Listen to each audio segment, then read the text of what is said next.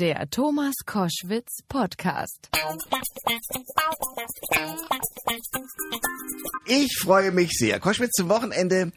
Ja, in der Tat mit einem großen Künstler im Studio, der designt Mode, Häuser, entwirft Tapeten, Skulpturen, der malt ist äh, bei allem immer seine eigene Marke und hat viele Ös im Namen. Und er hat, ähm, was ich sehr schön finde, ein neues Buch geschrieben. Fuck You Brain. Seien Sie alles außergewöhnlich mit zwei Ö geschrieben. Harald Glöckler ist da. Herzlich willkommen. Einen wunderschönen guten Tag.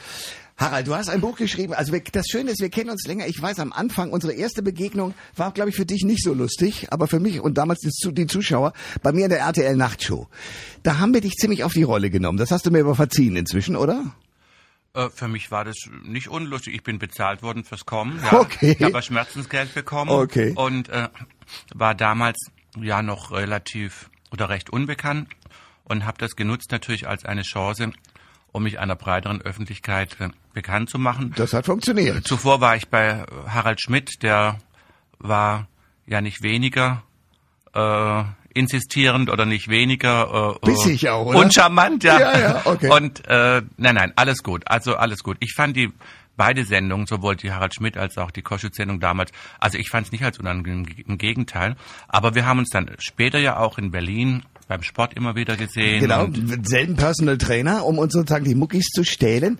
Lass uns reden von deinem Buch Fuck You Brain. Ähm, ist das so eine Anleitung äh, zu sagen, pass mal auf, ich will mein Leben ein bisschen ändern und möchte mehr ich selber sein? Oder was? Warum hast du es geschrieben? Ich kam auf die, ich habe schon mehrere Bücher geschrieben, kam aber auf dieses Buch, weil sehr viele Menschen mich immer wieder gefragt haben, Herr Glöckler, können Sie mir mal sagen, wie sind Sie erfolgreich geworden? Wie haben Sie es geschafft, Ihre Träume zu verwirklichen, Ihre Visionen zu leben? Auch Prominente, die mich nachts anschreiben auf WhatsApp, wie kommst du damit klar, dass du schlechte, dass mal ein Journalist was Blödes über dich schreibt oder dass man über dich schlecht redet oder sonst was, sag ich, Schatz, äh, das darfst du nicht an dich ranlassen. Die Frage ist, wie du damit umgehst. Du kannst die Welt nicht ändern, du musst äh, dich und deine Gedanken ändern. Aber das ist das Geheimnis. Also wie, wie kriegst du das hin? Also ich meine, wenn ich, wenn ich beleidigt werde oder, oder von jemandem was Schlechtes mitkriege, dann, dann trifft mich das doch erstmal. Nein, also mich kann man nicht beleidigen, weil ich, äh, weil mir klar wird, dass das, was Menschen von sich geben, äh, es ist nicht der Mensch, es sind seine Emotionen. Ja, wir Menschen werden in der Kindheit von unseren Eltern äh, uns wird beigebracht, wie die Wirklichkeit aussieht. Wir glauben, das sei die Wirklichkeit. Es ist aber die Wirklichkeit unserer Eltern, die die uns vermitteln. Äh, Im Grunde genommen sind wir eine leere Walze, die beschrieben wird. Und dann müssen wir irgendwann im Leben entscheiden und am besten die Walze komplett resetten, löschen und sie selbst beschreiben. Ich habe schon wow. mit sechs Jahren schon begriffen, begriffen dass äh, ich so wie meine Eltern nicht leben möchte, ja. Aha, und okay. ähm, dass ich äh, jede Frau zu einer Prinzessin machen möchte und dass ich ein, ein schöneres Leben haben möchte und aber äh, was war der Auslöser? Also was hat denn was war das Ereignis, an dem du festgestellt hast, ey, so wie das meine Eltern wollen mit mir, das will ich nicht? Naja, das war eine ja recht schwierige Kindheit und äh, die Ehe war zerrüttet und eine Täter-Opfer-Beziehung, wobei man immer nicht genau weiß, wer der Täter und das Opfer ist. Also das wechselt ja auch mal. Aber mein Vater war sehr gewalttätig, hat meine Mutter geschlagen und wir wussten als Kinder nie, wenn wir nach Hause kommen, blutet, liegt sie blutend da oder also es war ganz fürchterlich. Und dann habe ich mir gesagt, äh, auf jeden Fall, wie die Dietrich schon sagte, auf jeden Fall geht mich das alles gar nichts an, ja. und dachte, also ich bin hier raus und habe beschlossen, meine eigene Welt zu kreieren. Und habe mich da auch gleich dran gemacht, habe Bücher, habe Zeitschriften aus, äh, ausgesucht. Es gab damals ja kein Internet, ja. Also wenn man das erzählt, dann denken die ja, mein Gott, das darf man gar nicht erzählen. Ja. Äh, da gab es ja kein Internet. Ich habe Hollywood-Filme angeschaut, und habe davon geträumt, ein Modeprinz zu sein, der alle Frauen zur Prinzessin macht. Und eine das wusstest du schon als Kind? Das als wusste Junge. ich schon als Kind. Wow. Und der eine äh, Show macht, äh, in der Hollywood-Stars auftreten und Prinzessin. Und dann bin ich irgendwann aufgewacht auf dem Traum und Gina Lolo Brigida, Bo Derek, Bridget Nielsen waren in der Show, Shaka Khan. Und in der ersten Reihe saßen die Prinzessin von Württemberg, Sachsen und Preußen. Aber ich habe natürlich ein bisschen dran gearbeitet, dass es äh, wahr wurde dieses Durchhaltevermögen. Andere Leute sagen ja auch, ich habe das und das Ziel und den und den Traum. Aber es gibt doch so den Moment, wo man sagt, oh, das hat schon wieder nicht funktioniert, also man verzweifelt. Das kennst du gar nicht? Nein, also ich bin, äh, es gibt, äh, man sagt zehn Prozent der Menschen, die äh, Dinge anders wahrnehmen, stärker wahrnehmen, viel extremer wahrnehmen. Die Edith Piaf sagt einmal, wenn ich glücklich bin, bin ich tausendmal glücklicher als andere, wenn ich traurig bin, tausendmal trauriger. Menschen, die kommen in einen Raum, ich bin auch so, ich scanne einen Raum, ich sehe hundert Sachen, ich habe hundert Ideen, mache die auch nebeneinander. Also ich, ich fange an, äh, wie gesagt, vor sechseinhalb Wochen beschlossen, abzunehmen mal wieder und äh, äh rigoros was zu ändern. Und habe mich da auch gleich dran gemacht und habe dann äh, habe in, in sechseinhalb Wochen acht Kilo abgenommen, reines wow. Fett und äh, ein Kilo Muskelmasse zugenommen, mache Hochleistungssport, äh, ein Training, das sonst der Trainer für den Firat Aslan, ein Profi, den Profiboxer macht. Also es ist nicht lustig hm. und aber erfolgreich und habe dann gleich beschlossen, sagt plötzlich, eigentlich könnte ich ein Buch schreiben.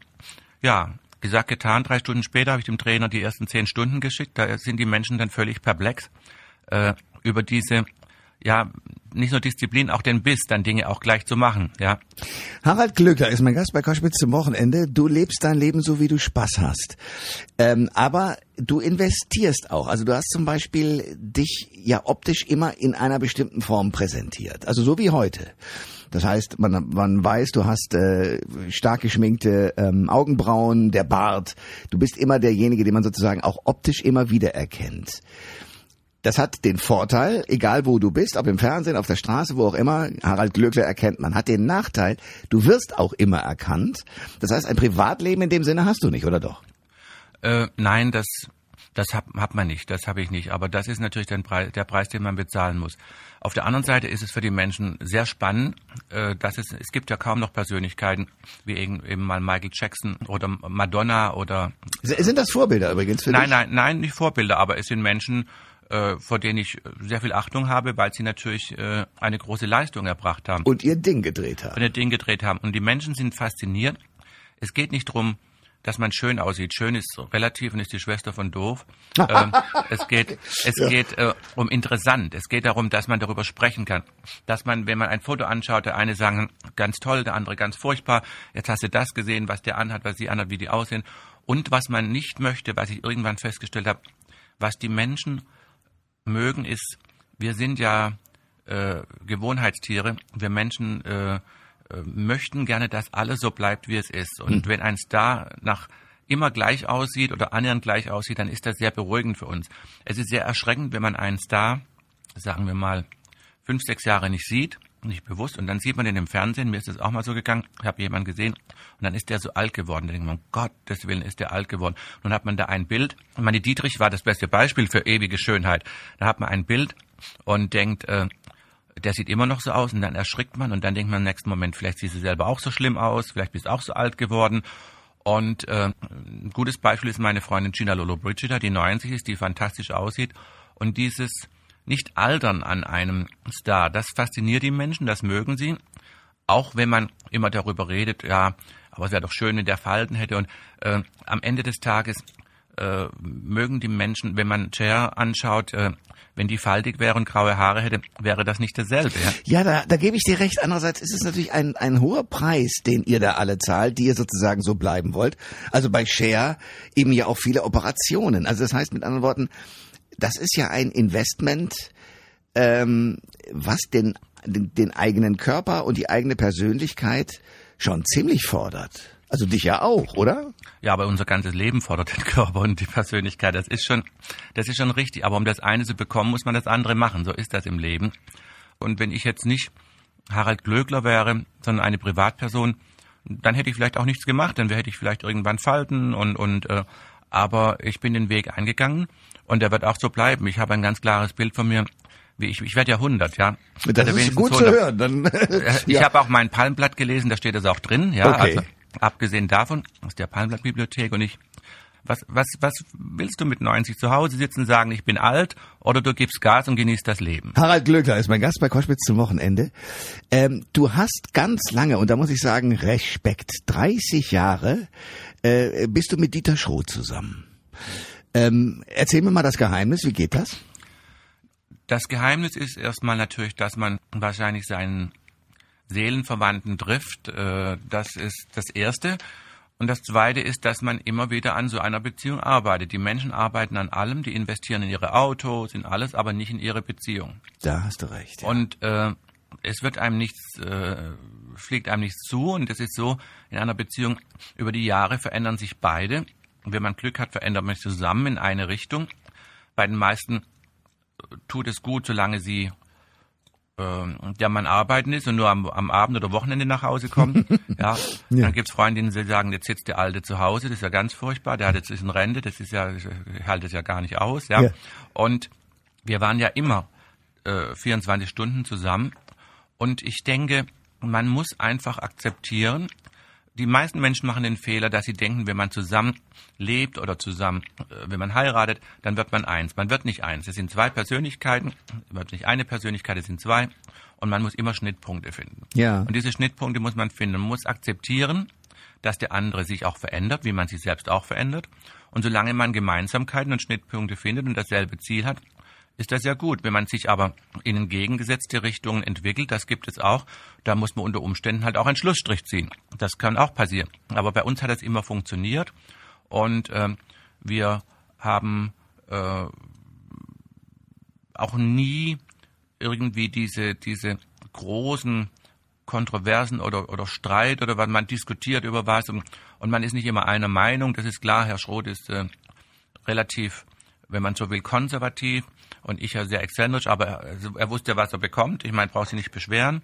Ich war ja früher auch nicht anders als ja. jetzt. Und ähm, insofern äh, ist es eben, hatte sehr viel zu tun mit den anderen akzeptieren und äh, äh, ja mit Verständnis und mit äh, und das das alles macht es aus. Und mit Liebe ja aber die, bei vielen ist äh, also Liebe und Egoismus passen natürlich nicht zusammen. Deshalb ist auch diese passt ja auch eigentlich Eifersucht und Liebe passt auch nicht zusammen. Da wo furchtbare Eifersucht ist ist ja auch wieder keine Liebe. Denn die Liebe ist ja nicht äh, egoistisch und nicht eifersüchtig. Die Liebe ist verständnisvoll. Und äh, indem ich für anderen für den anderen Verständnis habe dafür dass er eben heute mit mit 60 oder 68 anders ist und äh, anders reagiert als vielleicht mit mit 40, ja, das ist ja auch verständlich. Äh, dann läuft das auch wunderbar. Jetzt gibt's Ehe für alle, das heißt, äh, da gibt's ja immer mal den Moment, wo die Hochzeitsglocken klingen werden, oder habt ihr das nicht vor? Wir sind ja verpartnert, ja. Mhm. Und äh, ich bin aufgrund meiner Erfahrung der Kindheit kein großer Fan der, der Ehe an sich, ja ich finde es schön, dass es jetzt möglich ist, aber ich fühle mich so ein bisschen, auch ein bisschen veräppelt. Ich finde, das hätte man auch schon viel früher machen können. Absolut, ja. da bin ich komplett bei dir. Also, es gibt das neue Buch von Harald Glöckler, Fuck Your Brain, seien Sie alles außergewöhnlich. Harald, ich danke sehr für den Besuch heute. Gerne. Komm bitte bald wieder. Ja, danke schön. Alles Liebe, ja, danke. Alle Informationen zur Sendung gibt es online auf thomas-koschwitz.de.